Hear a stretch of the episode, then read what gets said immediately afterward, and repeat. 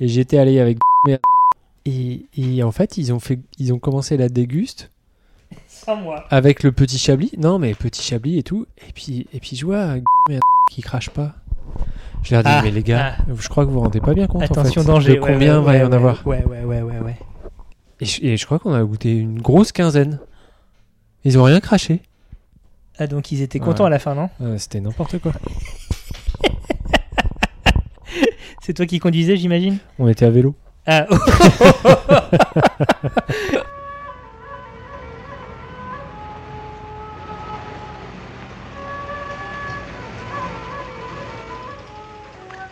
Tu verras, comme c'est amusant de découper. Ah, Cinq agneaux innocents de présalé du Mont-Saint-Michel. euh, un bon cuisinier peut faire Ça, un c'est de la bonne viande. Bravo.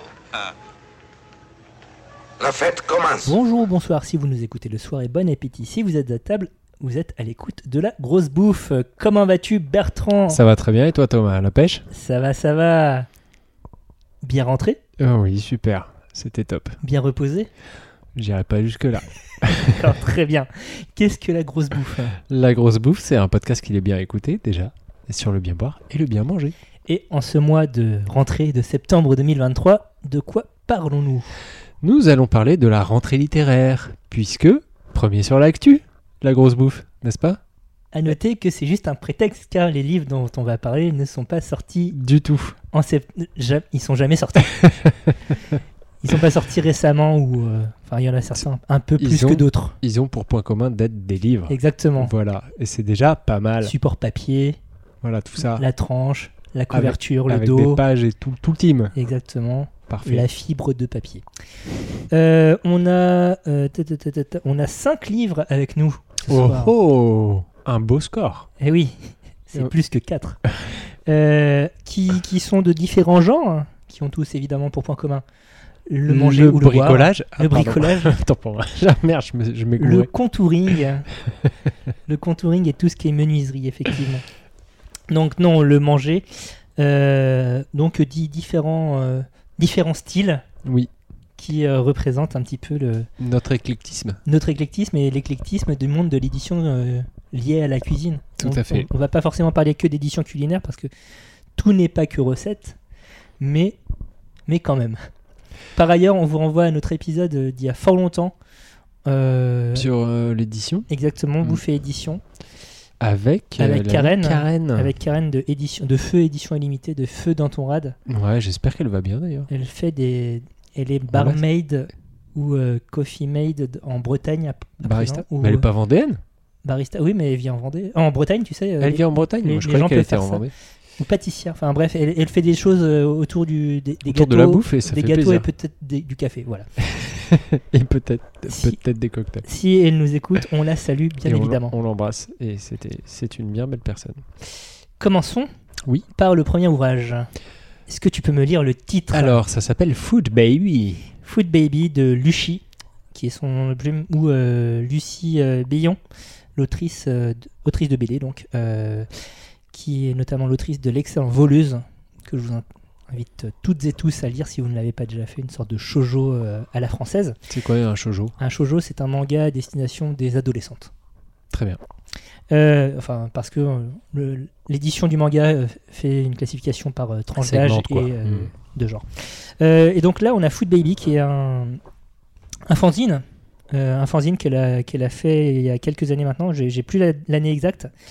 Euh, et donc un fanzine autour de la nourriture où elle se met en scène. Donc c'est euh, rigolo. C'est en anglais. Bon, voilà. faut Ah putain, Bah, comment je vais faire comment je vais faire Comment je vais faire Euh, C'est en anglais. Ça commence par une introduction un peu touchante où euh, elle explique que quand elle était très petite enfant, euh, elle ne se nourrissait que de lait et de kiri, de lait chocolaté et de kiri, Les chocolatés Ikei, jusqu'à quel âge jusqu'à jusqu'à ce que la médecin euh, se rende compte qu'elle avait des, végéta- des, végé- des végétations, jamais bien su ce que c'était la végétation. des sortes de Pour moi, c'est comme les amygdales, mais c'est pas ça. c'est des sortes de polypes, oui, euh, au niveau, enfin dans tes voies respiratoires. Et donc elle s'est Ah, fait opérer des végétations, ce qui fait que d'un coup elle s'est mise à sentir les aliments et à trouver que euh, ben, la Ah. bouffe finalement c'était quand même incroyable. Et donc euh, c'est une compilation d'une d'une petite dizaine de recettes Je dirais même pas 10. Il y a moins de 10 recettes. Euh, très simple. Donc pratique si euh, vous êtes euh, étudiant ou étudiante fauché. Euh, entrecoupé de petites scénettes rigolotes, notamment sur son père qui, qui ne sait pas de quoi est fait le voilà. Et c'est plus. Donc, déjà, c'est des recettes qui, qui, sont, qui peuvent dépanner. Mais c'est plus pour le ton, l'univers graphique et, et les petites blagues rigolotes qu'il y a, qu'il y a dedans euh, que, euh, que, que cet ouvrage est intéressant. Euh, ça montre aussi que les. Parce qu'il y a quand même de plus en plus de d'ouvrages de, de cuisine en BD. On en avait parlé lors de notre épisode euh, bouffe et BD. Tout à fait. Que tu t'es pas obligé de juste te contenter de dessiner une recette. Tu peux aussi euh, mettre du storytelling et ça tombe bien parce que généralement les auteurs et autrices de BD, bah, c'est aussi des gens qui savent raconter des histoires. Donc euh, ça, ça rend le, le truc plus intéressant. À la fin, tu as une petite planche avec des œufs qui font euh, de la muscu ou du voilà. Tout à fait. Donc c'est un peu rigolo parce que on le rappelle, l'œuf est un ingrédient euh, magique. Euh, c'est assez succinct et je trouvais que c'était une bonne introduction pour cet épisode. Bah ouais, c'est effectivement très chouette. Et ça n'est pas, ça me, fait- ça me fait penser, mais bon, j'ai beaucoup moins d'expérience que, que toi, mais ça me fait penser un peu à la BD qu'avait publié Guillaume Long. Oui, Euh. euh, c'est on est dans le dans la vibe à, à boire et à manger. Voilà. Euh, on est dans cette vibe là, mais là y a- je trouve qu'il y a il y, a, il y a un ton un, un peu moins guindé parce que à boire et à manger c'était quand même publié sur le sur un blog du Monde, Oui, oui, oui. grand quotidien du soir. grand quotidien. Et, et même si, euh, même si avait toute l'attitude à faire, à raconter des bêtises, là on est, bah, Lucie, elle, est notre, elle est de notre génération, donc ça, c'est plus parlant pour nous. je Tu veux dire que ça a été une jeune? Euh, bah, elle est un peu plus jeune que nous, mais Ah. euh, Donc peut-être qu'elle est encore vraiment jeune. Bref. Non, non, mais euh, oui, oui, elle est. non, non, mais je vois ce que tu veux dire. Donc plus de blagues et plus, plus fun, quoi. plus de blagues qui nous parlent en tout cas. Ouais, ouais, ok. Voilà. Euh, Eh ben, ça a l'air très cool. hein. voilà pour cette petite mise en bouche. Eh bien, merci, euh, merci Luchi et merci Thomas. Et merci Caroline qui est la personne qui m'a offert ce- cette BD. Euh, sur, sur On les. Sur les trois ouvrages que je présente, il y en a. Non, sur les quatre ouvrages que, que je présente, dont un en commun avec toi, euh, il y en a trois qui m'ont été offerts. Oh ce là qui là. veut dire que mes Tu amis, as des amis euh, de qualité. mes amis euh, comprennent mes goûts, ce qui est plutôt rassurant. Donc, en anticipation, merci Caroline, merci Geoffroy, merci David et merci Cécile. Ah, c'est pas vrai. Eh ben si. Ah, fantastique.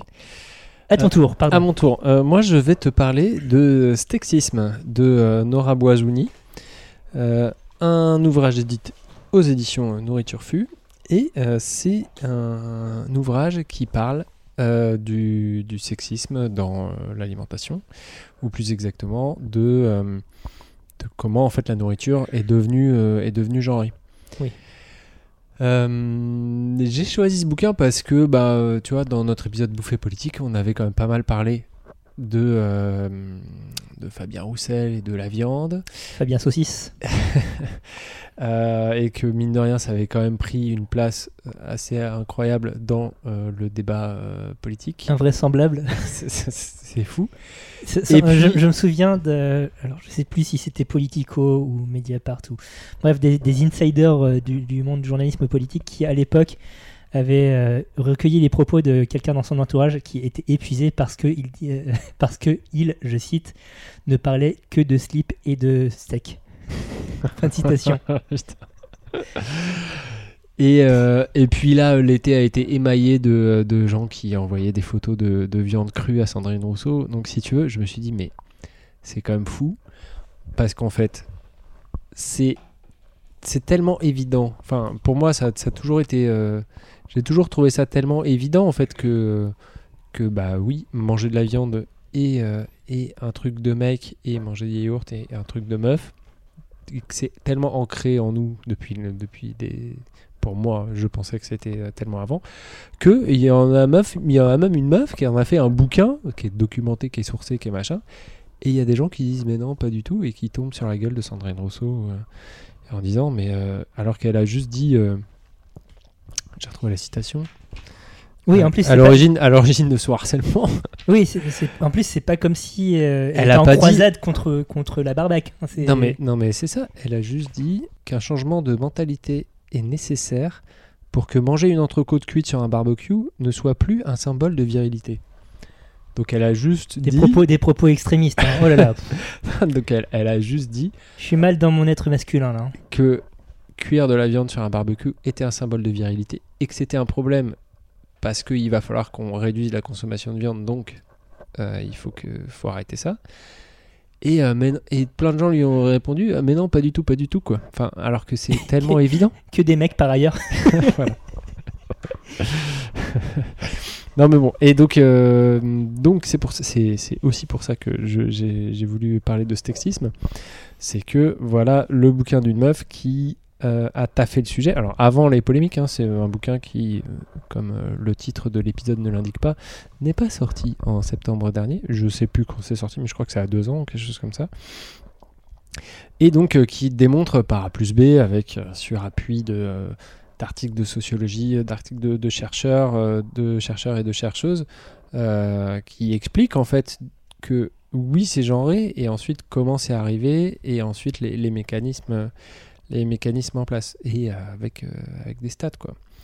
Et qui dit euh, que en fait le, le- elle, elle a quand même un gros, une partie sur, sur le, le- la pensée magique, sur le fait que bah, quand tu manges quelque chose, tu crois t'attribuer les vertus de, de ce que tu manges. Donc, et que bah, voilà, manger de la viande, c'est c'est aussi, euh, tu vois, s'approprier la puissance de l'animal. Oui. Donc, euh, tu chasses T'as des gros machins, fait- et ben, euh, ça veut dire que ça veut dire que t'es que euh, tu vas pouvoir euh, tu vas pouvoir avoir les attributs de ce que tu manges. C'est la première chose et la deuxième chose. Donc et, et pareil pour les meufs hein, d'ailleurs. Donc manger de la viande, c'est un truc de mec parce que l'animal est puissant. Et ça, c'est un truc qui, qui est hyper ancien. hein. Donc, elle cite même dans, dans la Bible, tu as Vous serez un sujet de crainte et d'effroi pour euh, tout, tout animal de la terre. Euh, Aristote qui dit euh, Il faut croire que les plantes sont faites pour les animaux et les animaux pour l'homme. Euh, et donc, tu as ça. Et puis, pour les meufs aussi, elle explique que. euh, Les Que- plantes sont délicates et donc euh, tout ça, non bah, que euh, bah, les, les plantes c'est passif en fait. Ouais. Que c'est considéré comme passif. Hegel qui dit euh, la différence entre l'homme et la femme est la même que celle entre l'animal et la plante. L'homme agit, la femme reçoit. Merci Georges. Merci. et de facto en fait, euh, c'est euh, tu vois il y a plus il y a parmi les, personnes végétariennes ou végétaliennes, t'as as beaucoup plus de meufs. Hmm. Euh, aux États-Unis, c'est 64, 74% des végétariens ou D'accord, végétaliens qui sont des meufs. T'as aussi euh, le, le rapport, euh, le, le rapport euh, au corps, bien sûr. Le fait que, bah, en fait, le fait de, de manger énormément. Alors, t'as le côté viande, euh, mais t'as aussi le côté, euh, le côté quantité, le côté le fait que bah, c'est ouais. bien vu, euh, c'est bien vu de, de- de bien manger quand t'es un homme et c'est mal vu quand t'es une femme. Le, le fait que bah, la, la femme, elle doit être en maîtrise en fait. Euh, elle doit être en maîtrise de soi et le fait qu'elle mange énormément, bah, ça, ça montre qu'elle n'arrive pas à maîtriser. Hmm. Alors que chez l'homme, c'est ça renforce sa virilité parce Mm. que euh, ça montre qu'il est capable de, de beaucoup manger. Et ça, c'est aussi une preuve chez l'homme de- d'émancipation. C'est-à-dire que le fait de outre-manger, euh, ça montre que euh, toi, tu t'en fous des, des restrictions, tu t'en fous des règles. Et, euh, Et et- tu- même tu dévores le monde comme ça. voilà. Exactement. Et- et- Est-ce que ça aborde aussi les questions de. ben, dans, dans un, dans un certain jargon œnologique et gastronomique, on parle de cuisine ou de vin féminin, masculin? Enfin, on attribue un genre à une cuisine?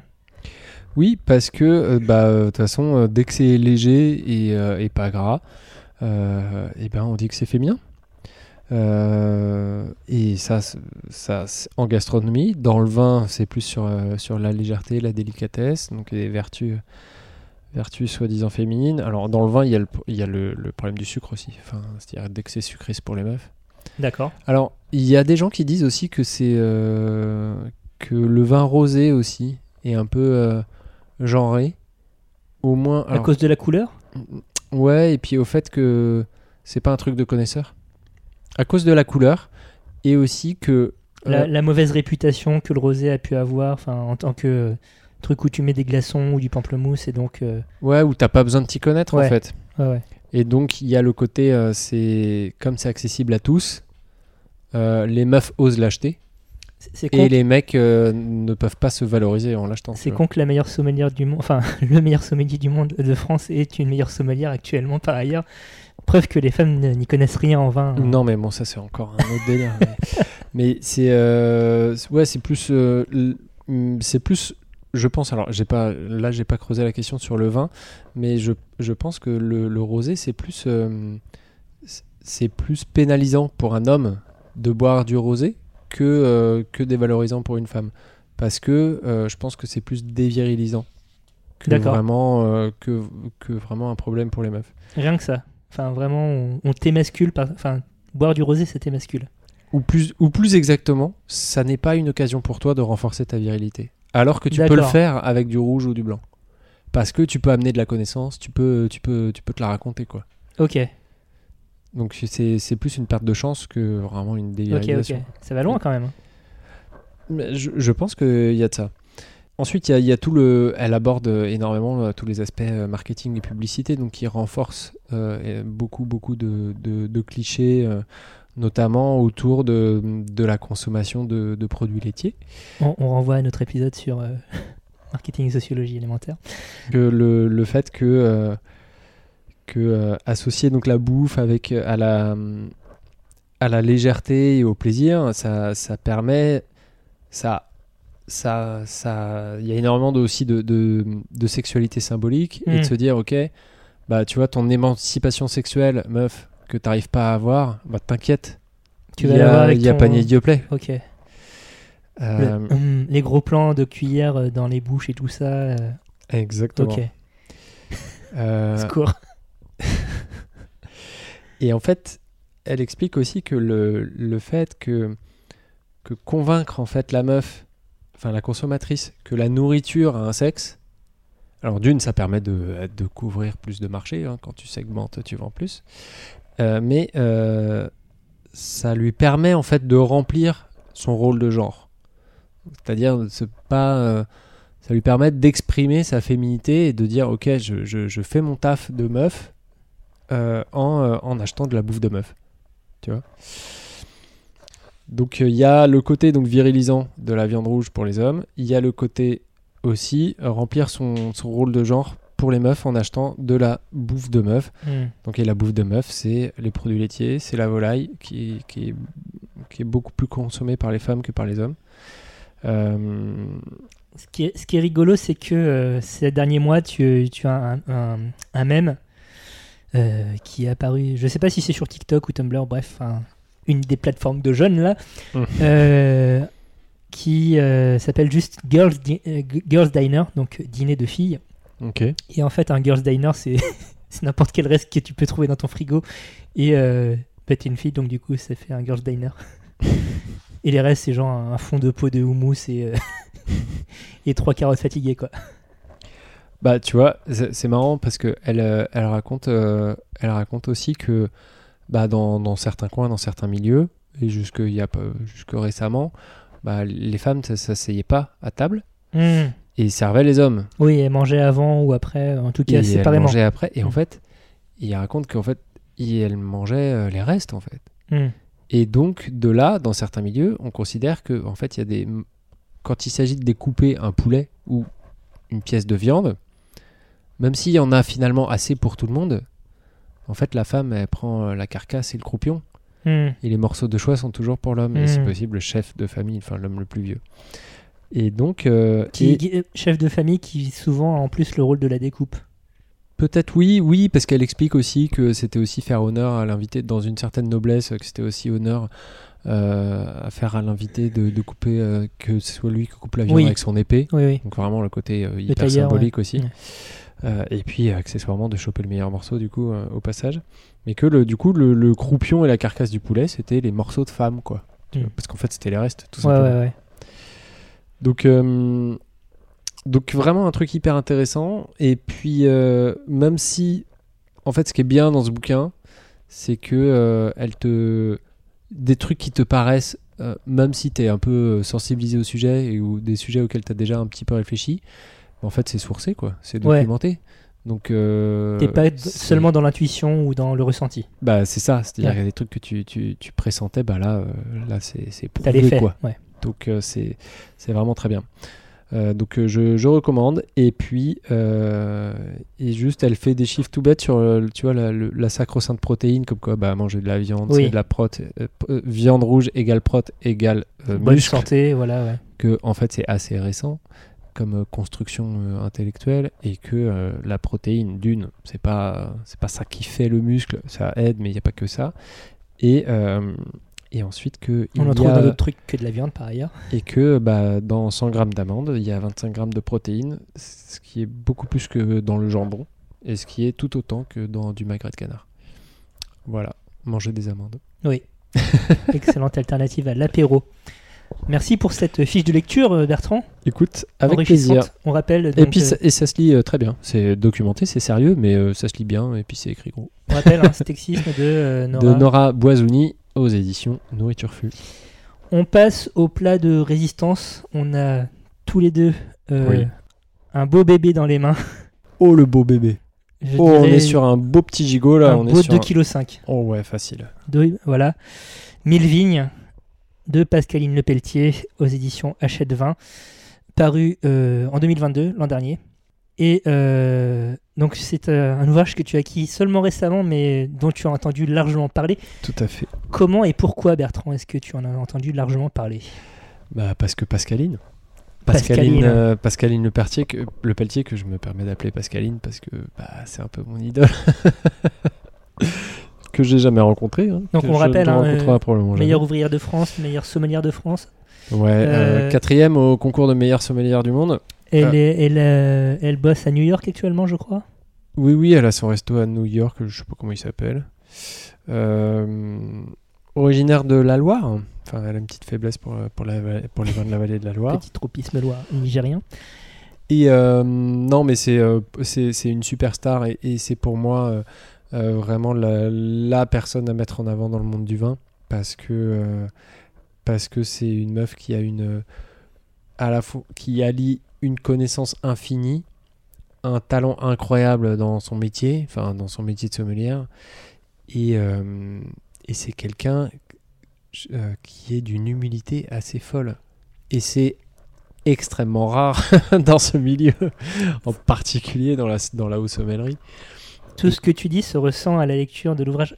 On, on, euh, on va, on va présenter vite fait. Donc, Mille vignes, sous-titre Penser le vin de demain. Donc, il y a aussi cette projection dans, dans le futur. C'est pas que euh, parler de l'histoire du vin. Euh, c'est une somme encyclopédique, hein, on peut le dire, Ouais. qui est divisée en trois grandes parties. Une partie sur ce qu'est la, la vigne en tant que telle. Une deuxième sur le rôle du sol. Et euh, une troisième sur le rôle de l'humain sur le vin. Donc, les méthodes de fermentation, de transformation euh, de commercialisation, de consommation. Euh, c'est extrêmement complet. Et ce que j'adore, euh, parce que donc je l'ai depuis plus longtemps que toi, c'est que on peut prendre. Il y a ces trois grandes parties qui sont divisées en, trois sous-parties chacun, avec à chaque fois une demi-douzaine de questions par sous-partie. Donc des questions qui vont de la vigne greffée, une plante artificielle point d'interrogation, à l'art de servir le vin, accord et sommellerie, euh, en passant par euh, une typologie des étiquettes de, de vin, euh, le rôle, enfin, est-ce qu'il y a un, un sol qui est meilleur qu'un autre pour la- faire pousser la vigne, etc. Donc, vraiment une, une, une approche holistique, je, je- je dis le terme, une approche holistique de, de ce qu'est le vin qui est super pour les nerds comme moi qui adorons les encyclopédies, mais qui par ailleurs euh, n'y connaissons, pas grand-chose en vin malgré euh, le fait d'être ami avec Bertrand euh, à mes côtés. Donc c'est très érudit, hein, ça. il faut il faut il faut aimer lire des, lignes et avoir un intérêt initial. Cependant, c'est très bien écrit. C'est écrit assez simplement pour un, ouvrage de, ce niveau, c'est quand même balèze. Et c'est très agréable. Et on retrouve tout ce que tu dis. euh, elle a une connaissance infinie du vin. Elle a une approche euh, très moderne du vin aussi. Et euh, bah, elle y va pas de. Enfin, il n'y a, pas de moi-je, quoi. Il n'y a pas de moi-je à, tout- à, tout- à toutes les lignes. Et, et ça, c'est- peut-être quelque chose de rare dans, le milieu de la sommellerie, c'est aussi parfois rare dans le milieu de la recherche en général, où les gens ont- peuvent avoir tendance à, à se la péter et à parler de leur vie euh, au gré de leur recherche. Mais Moi, ce que je trouve fou vraiment dans ce bouquin, c'est qu'elle est, euh, ça, ça allie vraiment érudition, comme tu dis. C'est vraiment très pointu. Et à la fois, enfin, elle parle français, quoi. Oui. Tu, tu comprends tout ce qu'elle raconte. C'est hyper, euh, hyper vulgarisé. Donc quand tu arrives à, à expliquer simplement des choses compliquées, bah, tu es quelqu'un d'exceptionnel. hein. C'est par ailleurs euh, illustré de, de très jolis dessins de Lohan. la euh, maquette est très belle, Lang ça fait vraiment ouais. envie, t'as as vraiment envie de piocher dedans tout le temps. Quoi. Et effectivement, tu peux ouvrir un peu après à n'importe quelle page, tu as plus ou moins des articles en fait, et puis qui te permet de, de vraiment de, de, de, de, de, piocher, picorer, de ouais. picorer, exactement. Et on- voilà, c'est tout à fait ça. En fait, c'est un peu comme euh, bah, les, les ouvrages On va déguster hein, euh, de, François-Régis Gaudry et, et compagnie, euh, où euh, tu ouvres une page, tu lis et puis tu as un truc. Si tu recherches un truc spécifique sur le vin, tu peux aussi le faire. Mm. Et ça, c'est quand même super chouette. Mais oui, c'est comme ça que personnellement, je, je construis un peu plus ma culture euh, œnologique pour pouvoir un jour dépasser euh, Bertrand. Je l'espère. Euh, et, en, et en plus, il y a de très jolis. ouais, non, encore une fois, les, les- les- les- les dessins et les graphiques sont très jolis. Et euh, bah, pour euh, un fan de carto comme moi, c'est super. Et, et vraiment, je le redis, c'est Pascaline Le Pelletier, c'est vraiment une meuf extraordinaire. Je sais, une fois n'est pas coutume, mais je vais vous inviter à, à écouter un autre podcast que le nôtre. C'est pas vrai. Si, si, si. Le Bon Grain et l'Ivresse, qui, sont fait- qui est fait par Romain Becker, entre autres, qui, que, que je connais, que j'apprécie, mais qui fait un très très bon podcast et qui a suivi en fait Pascaline Le Pelletier dans son entraînement au concours de meilleure sommelière de France, du monde, pardon. Euh, donc on voit ces sessions d'entraînement, etc. Et euh, enfin, on voit, on entend. Et, euh, et je vous assure, elle est non seulement extraordinaire, extraordinairement compétente, mais euh, vraiment euh, encore euh, soif d'apprendre, quoi. Et, vraiment hyper humble. Et d'autre part, c'est quelqu'un qui est, qui est très intelligent, en fait, tout simplement, et qui réfléchit vraiment à ce que c'est que la viticulture, ce que c'est que, que le vin, que pourquoi faire, enfin, qui- qui a vraiment pensé son métier, qui a vraiment pensé son milieu, et qui, est- qui a beaucoup de recul sur les choses, et qui, et qui a plein de choses intelligentes à dire, même si, euh, même si euh, à chaque fois elle dit que c'est pas que elle, ce qu'elle raconte, c'est pas forcément hyper important, quoi. Co- Donc- co- comment on s'entraîne pour euh, le concours de meilleure, euh, meilleure sommelière ou somm- sommelier du monde? Enfin, quand- Ça a l'air trop bien. En quoi ça consiste À part boire du vin?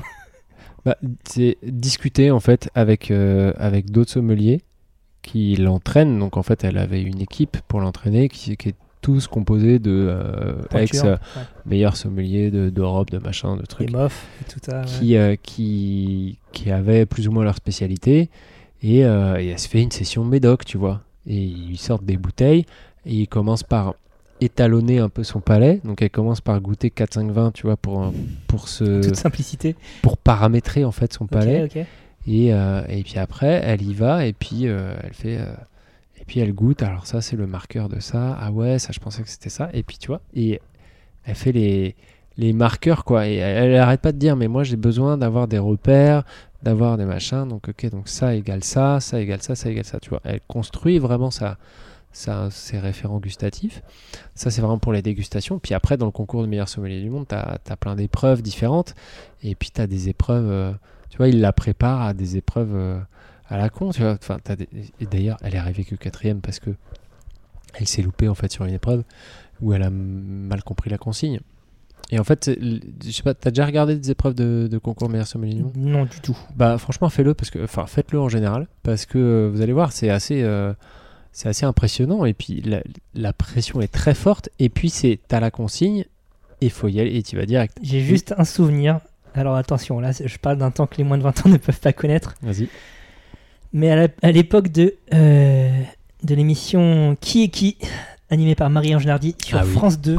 Putain que j'ai revu dans Fort Boyard cet été. Oh waouh Mm. Eh bien, je me souviens euh, du- d'une émission où il y avait effectivement, euh, je sais plus si c'était un ou une sommelière, mais bref, une personne qui euh, était dans la sommellerie Ok. Et euh, t'a- t'avais toujours une épreuve pratique dedans et euh, Ouais. voilà, il se trouvait qu'ils avaient réussi à trouver la bonne personne pour l'épreuve de sommellerie et c'était bluffant. Enfin, la personne était capable de te donner le. Bon, outre le cépage et l'appellation. J'a- J'avais 10 ans, hein, donc. euh, ça, Donc voilà. t'étais impressionné. Non, déjà, j'étais impressionné par ça, mais euh, il y avait euh, toutes les. Enfin, il y avait une description des nuances organoleptiques, des accords potentiels, et. Enfin, c'était. Enfin, je- mon, mon petit cerveau étriqué de gamin de 10 ans était soufflé. Ouais. Donc, Mais- si c'est ça au niveau en plus international, ben, je te, je te dis Bah, c'est exactement. Enfin, je sais pas ce que t'as vu chez qui et qui, mais ouais, c'est c'est assez fou. Mais tu vois, ça peut être une épreuve toute simple. C'est euh, t'as t'as euh, sept clients autour d'une table et tu dois leur servir euh, euh, une demi bouteille de champagne et il y en a un qui prend une bière. Et t'as 5 minutes. Et comment on fait, quoi? Enfin, T'as 5 minutes et t'as vraiment des gars autour de la table. Toi, Ouais, c'est ouais, sur, une estrade. hein. T'as des gars autour de la table, t'as des verres, machin. Et puis, et puis t'as 5 minutes. Et en fait, tu dois faire, tu dois dire, ok, aller voir tes clients et dire, ah alors donc euh, vous avez bien commandé une demi-bouteille de machin et tout. Tu vas chercher la bouteille. Après, tu faut que tu demandes qui en prend machin. La bière, elle est pour qui?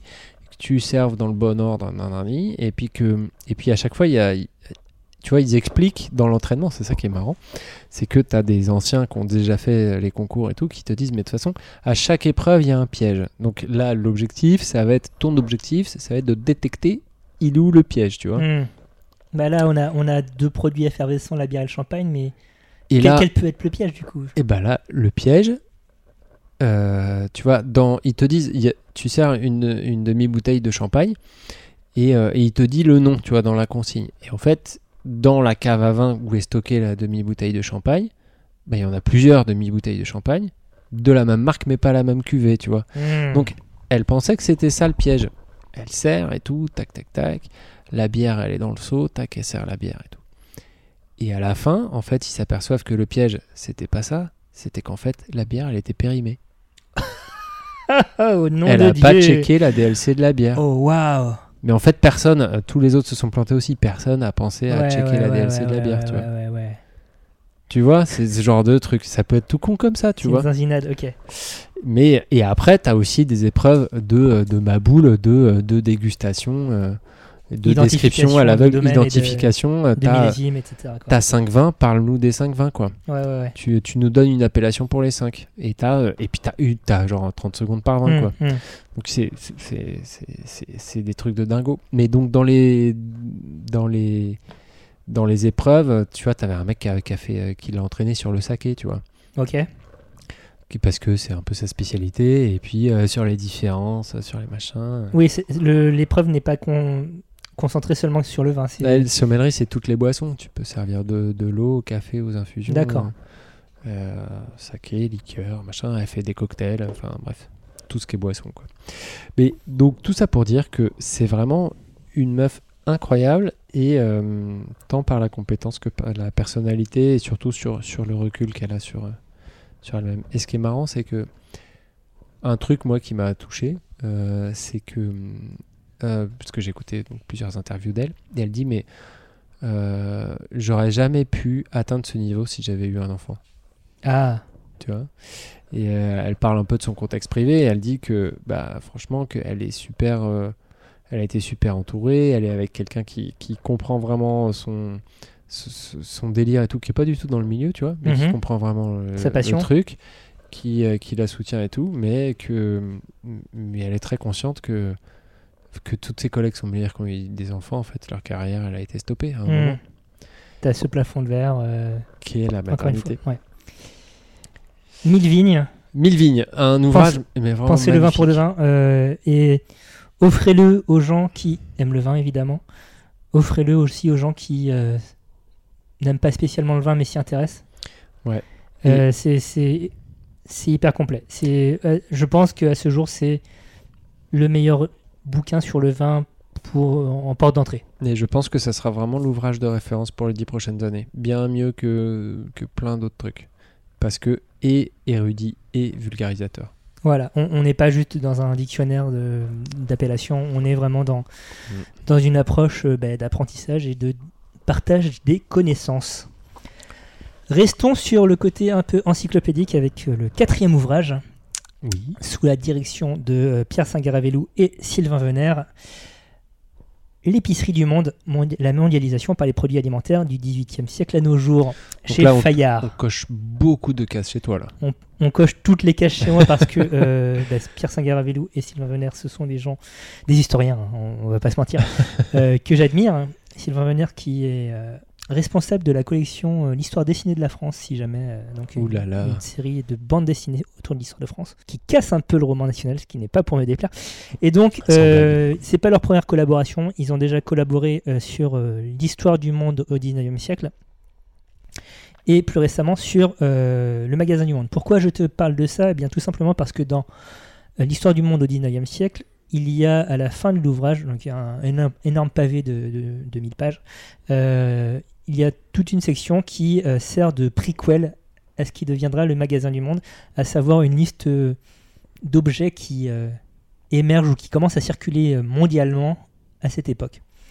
Donc, à partir de ce, petit thésaurus, ils ont fait germer l'idée qui est devenue le magasin du monde, où, au gré d'une centaine d'entrées qui sont des objets, des objets du quotidien qui vont du banjo au, euh, aux claquettes, euh, en passant par euh, la télévision, eh bien, ils te racontent une histoire de la mondialisation, comment se diffusent ces objets dans le monde?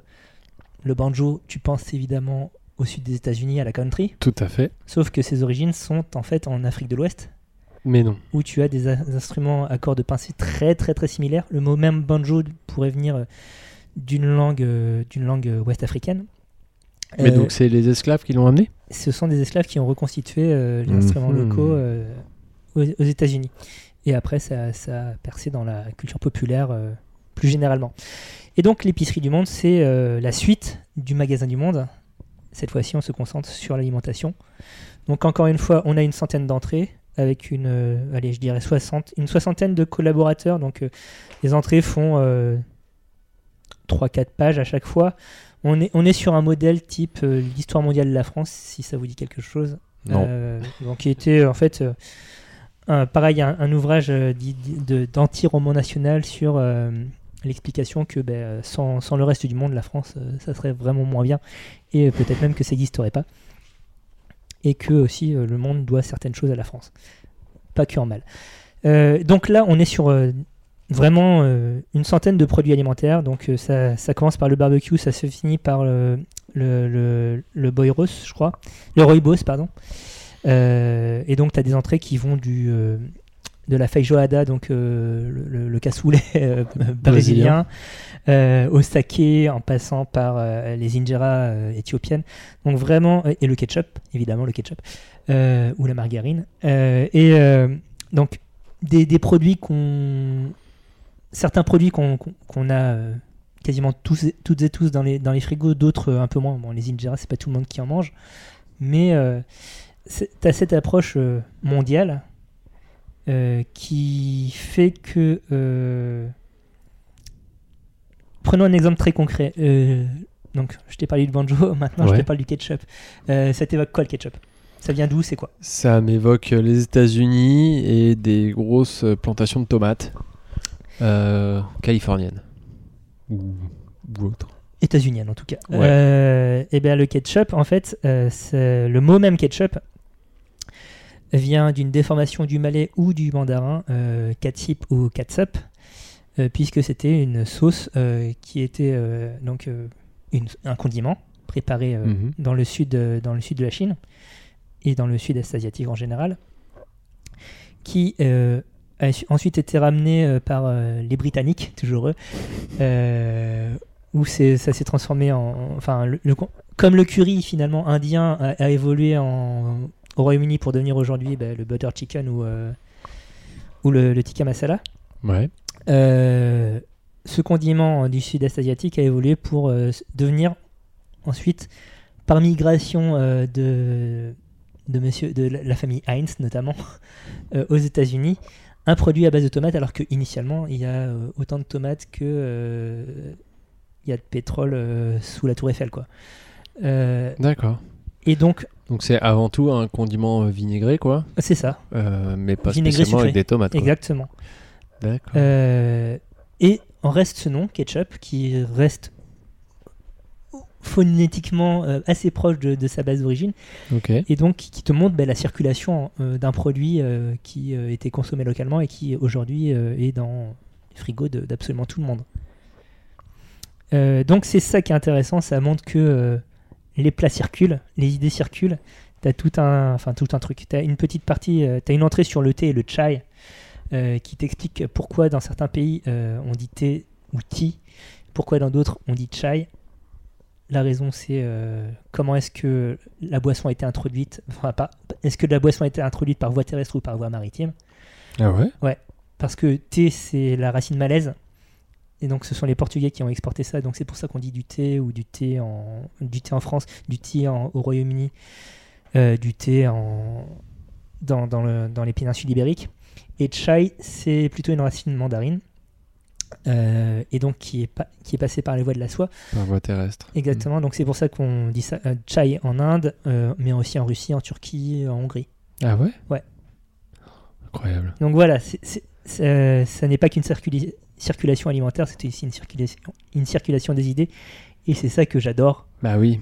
parce que je suis un gauchias mondialiste. voilà. Qui veut, qui veut abattre le roman national à coup de pierre Ah bah ça mon gars, on n'a plus besoin de fabriquer des Français, hein, ça je te le dis. Euh, dernier ouvrage dans ma besace. Euh, attends, donc on rappelle hein, l'épicerie du monde chez Fayard par euh, sous la direction de Pierre Singaravillou et Sylvain Vénère. Dernier ouvrage dans ma besace, euh, Black Sea de Caroline, Caroline Eden, journaliste anglaise qui est aujourd'hui basée en Écosse à aux, éditions, aux éditions Hachette Cuisine. C'est le deuxième ouvrage Hachette de la soirée. On est ouvert à toute, euh, toute euh, offre de sponsor. Exactement. Sous-titre Un voyage culinaire entre Orient et Occident. D'après toi, de quoi ça parle, Bertrand? Attends, laisse-moi deviner. Ça s'appelle Black Sea euh, de la mer Caspienne? Et oui Non. non, comme son nom l'indique, ça parle de la mer Noire. Oh, c'est dingue. hein. Donc c'est un livre de Entre recettes. Orient et Occident. Ah, un livre de recettes. Il y, a il y a une soixantaine de recettes, mine de rien, dedans. Très bien. Mais c'est aussi un livre de voyage. Mhm. Euh, c'est aussi euh, une sorte d'ouvrage anthropologique. C'est aussi, euh, c'est aussi une série d'articles de presse quasiment, D'accord. puisqu'il y a beaucoup de portraits dedans. Et c'est un ouvrage de l'histoire contemporaine de, de cette partie du monde que toi comme moi, je pense, connaissons assez mal. Très mal et je, je le regrette. Ce qui est intéressant, donc, Caroline Eden, c'est une grande voyageuse. Je crois que son dernier euh, ouvrage en date, donc, qui est sorti après Black Sea, euh, se concentre sur l'Asie euh, l'Asie centrale. Tra. C'est vrai? Ouais, tout à fait. L'Asie des steppes. Et euh, auparavant, donc, euh, elle explique en introduction de Black Sea que euh, sa découverte de la mer Noire s'est faite quand elle avait décidé, sur six semaines, de faire le voyage de Londres à, à Tbilissi, je crois, enfin jusqu'en Géorgie, Mhm. euh, seulement par train ou par car, Ouais. Pro- projet de jeunes hippies.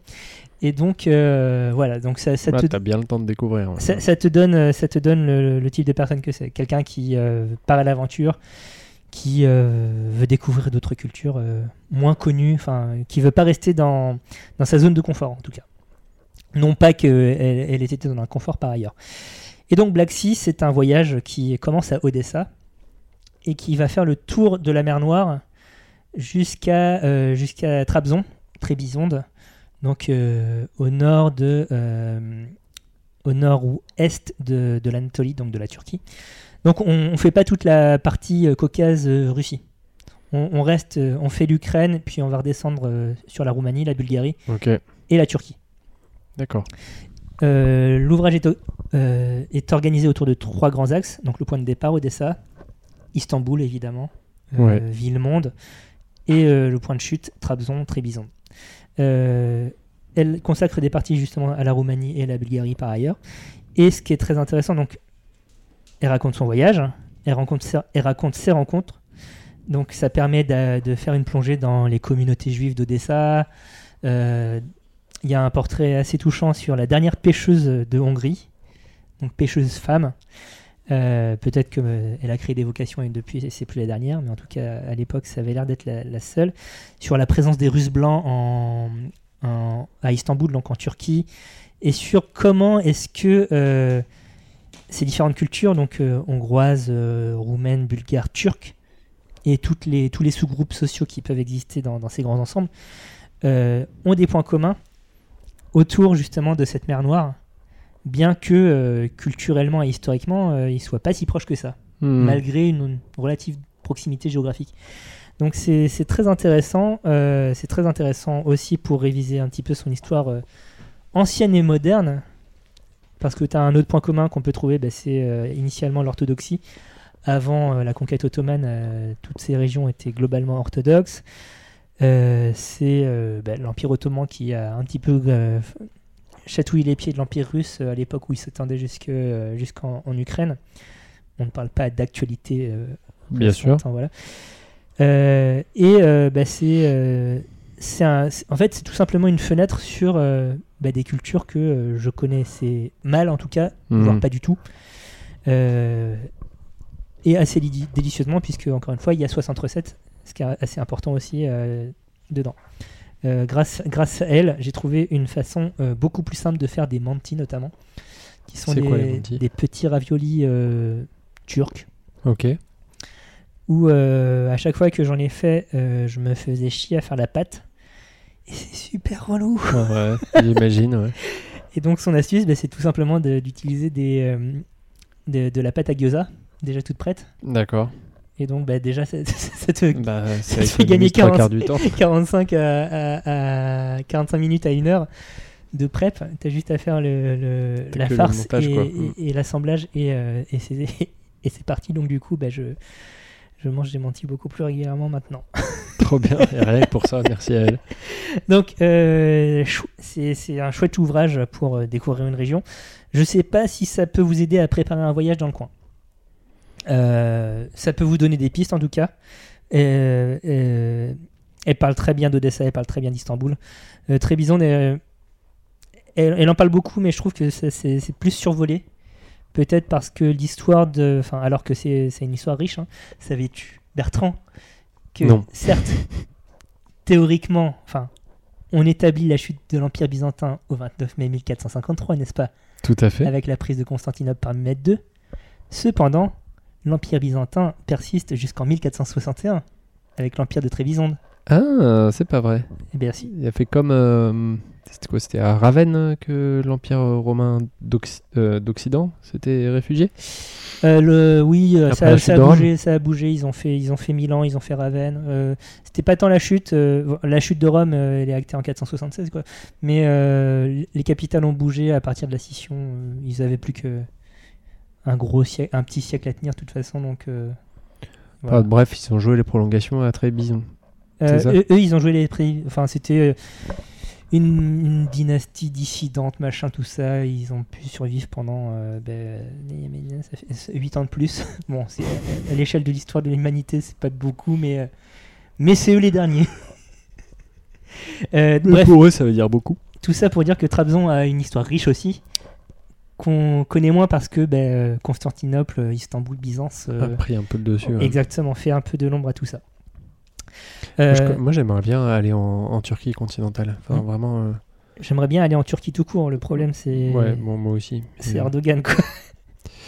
Ouais. Mais oui, J'irais bien en Iran aussi. euh. oui, idem. Voilà. On a, mais bon, j'ai entendu parler d'oppression toute la journée. là. Quoi? Non, mais d'oppression, enfin de du. Bon, bref, c'est inintéressant, mais Non, mais en tout cas, des, des cultures euh, multiséculaires, voire multimillénaires, euh, qui sont extrêmement riches, qui ont un poids historique euh, et culturel hyper important, et mais qu'on connaît pas. et qu'on connaît absolument pas. On les connaît en tant que méchants. Ah ouais. La seule fois où tu parles des Perses dans ton cursus d'histoire dans le secondaire, c'est pour dire qu'ils ont fait la guerre contre les Grecs, quoi. Et qui- qu'ils étaient méchants. bah, qu'ils étaient méchants. Le film 300 aide vraiment beaucoup par rapport à ça. Euh, Je l'ai pas vu, mais euh, j'imagine. c'est un truc. Euh, Mais oui, voilà, il y a, il y a des pans de, de culture mondiale euh, qui, qui sont tout aussi fascinants que l'Empire romain, euh, Ah voire plus parfois, et qui qu'on qu'on connaît pas tout simplement. hein. Alors qu'ils ont un poids géopolitique toujours aujourd'hui, donc euh, faudrait se Ouais, mais c'est le problème, c'est que les dictatures, ça freine euh, les voyages, quoi. Oui, ça c'est bien sûr, mais Ça. ne serait-ce que l'enseignement, bref. Ouais. Oui, Oui, voilà. non, non, mais bien sûr, tu as raison, ça, Ouais. ça commence par là, mais dans le même délire, j'irais bien en Ouzbékistan aussi. En Iran et en Ouzbékistan. Hmm. Et si possible en train. L'Ouzbékistan, c'est un peu plus faisable, j'avais consulté. Alors, Non, mais l'Ouzbékistan, là, ils sont à fond, hein. Oui, non, mode, c'est- euh, c'est- tourisme et tout. oui, hein. voilà, bah, parce que t'as Samarcande, tout ça, enfin, t'as as les, Ça a l'air tellement beau. les anciennes capitales et euh, ça, ça a l'air dingo, oui. Ça a l'air incroyable. Et enfin, ça, ça fait trop envie, quoi. Après, bon, bah, c'est. C'est une dictature stalinienne, quoi. Mais, euh, C'est pas rigolo. mais euh, ça a l'air vraiment trop cool. Voilà, où tu mets ton curseur éthique, en fait, c'est ça le truc. Parce que techniquement, en tant que touriste français, je pense que t'as pas trop de problèmes. Ah non, non, non, moi, je Voilà. pense que t'es même carrément le bienvenu. Ouais. Mais euh, tu vois, par exemple, en Iran, moi j'irais bien, mais euh, ma meuf, elle a dit, mais mec, jamais, Hmm. jamais, jamais, jamais je fous les pieds là-bas. Et on la comprend. Ouais, ouais, non, alors oui, aussi, complètement. Mais bon, bref. Sur ces bonnes paroles, Ouais, l'épisode touche à sa fin. Que retiens-tu de Euh, je- l'épisode Bertrand bah, je retiens que franchement, lire des livres, euh, ça instruit. on, on vous, on vous fera, euh, vous retrouverez bien évidemment la liste des livres énoncés euh, en description de l'épisode. Lisez-le, je vous en supplie. De quoi Les parlons descriptions sont très bien. Mais vraiment, hein, allez voir les anciens épisodes, vous verrez. C'est Thomas qui les écrit, bien sûr. Et, euh, et les descriptions sont vraiment très bien. Presque aussi marrantes que les conducteurs qui m'envoient. Oui, mais ça, c'est seulement pour nous. Euh, de, de quoi Bientôt, on parlons va ouvrir un Patreon et la récompense, ça sera, T'imagines oh, la tristesse du truc. Vous financez notre hébergement, vous pouvez voir le conducteur. Euh, de quoi parlons-nous nous, le mois prochain Le mois prochain, ça va être un petit peu particulier. Tu sais pourquoi, mon cher Thomas? Non, bah Parce qu'on va faire un épisode expérimental. Pas un thème mystère, hein, mais un épisode expérimental. un peu spécial. Un peu spécial, exactement. Stay tuned. D'ici là, euh, comment fait-on pour nous contacter? Vous pouvez nous contacter sur le réseau social Twitter, aka X. X. Ouais, c'est triste. Même à, même à dire, c'est moche. Ouais. hein. Ouais. X. Non, je sais pas. non, Donc, euh, non, mais sur Twitter, euh, at la underscore grosse bouffe, ou alors par mail, tout simplement, la grosse bouffe podcast gmail.com. La Grosse Bouffe est un podcast mensuel à retrouver tous les 21 du mois. Euh, Parlez-en à vos proches, vos amis, euh, vos euh, collègues, vos enfants, s'ils sont en âge de comprendre ce que l'on raconte. Surtout les enfants. Avec un On peu de vise les discernement. 6-9 ans. Voilà, notre- on a un gros gros potentiel. On a un- probablement un partenariat avec, Avec euh, Gulli. avec Gulli et Pomme d'Api. Donc si, si Mais toi, t'es déjà cri- critique gastronomique chez Astrapi, non? J'adorerais. Moi aussi. Et, et Bertrand est, est- est, euh, est- spécialiste œnologie pour J'aime lire par ailleurs. Voilà. Voilà. Euh, C'est voilà. moi qui ai fait la carte de Tom Tom et Nana. la carte des vins. Exactement, la carte des 20 Tom Tom. Le tour de France de deux enfants.